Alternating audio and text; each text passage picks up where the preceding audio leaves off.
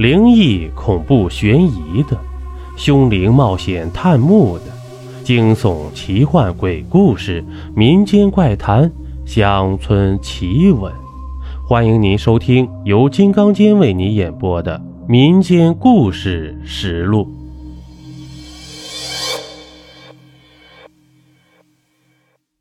这一集呀，咱们讲一个阴宅的故事。第一集，一觉醒来已是中午，想起今天要做慕斯蛋糕，便忙起身了。简单的洗漱了一下，便去了咖啡店。这白天店里的生意啊。照旧冷淡，我让店里的帮手小华帮我煮了一杯黑咖啡。这一杯之后啊，人随之精神起来，准备好东西便开始烤蛋糕。小华在一旁不禁抱怨起来，说道：“哼，人家做生意为了是赚钱，你倒好，往外搭钱。”我听了以后笑笑说道：“嘿嘿，钱财乃身外之物。”做人不能太计较。晚上，那群女孩子们照例早早的来到了，似乎是听上瘾了。她们各自点了自己喜欢的咖啡。我让小华把蛋糕端出来，送他们配咖啡喝。女孩子们一阵哗然。小翠，快开始讲吧，都等不及了。一个女孩子催促道：“好，那就开始讲了。”离我家十里之外，有一个村子，叫梁屯。看名字就知道这地方住人啊，大部分都姓梁。当然呢，也有小部分外星人。李老汉家就算一个。今天呢，就讲讲李老汉的故事。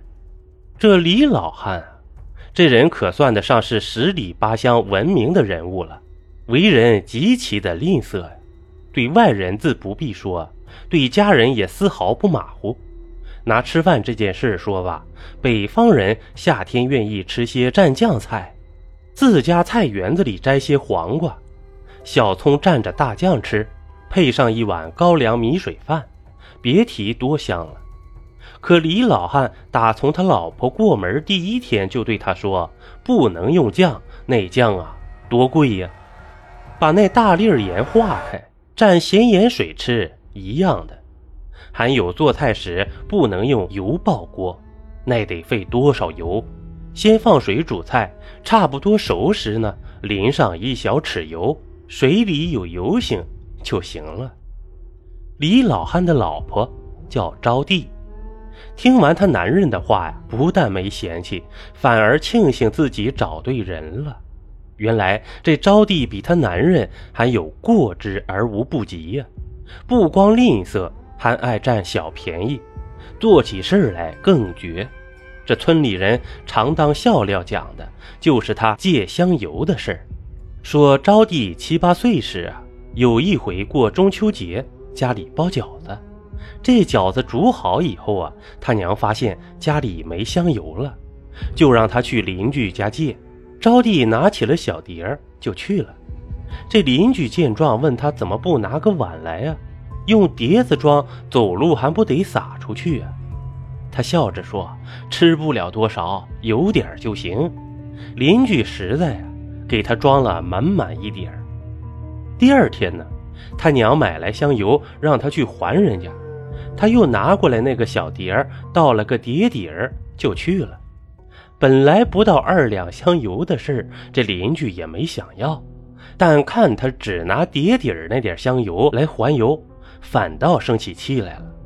这招娣啊，脸不改色的说：“本来装满碟儿的，走路晃了出去。”这邻居听了，以为是他娘教的，生气的拉着他去质问他娘。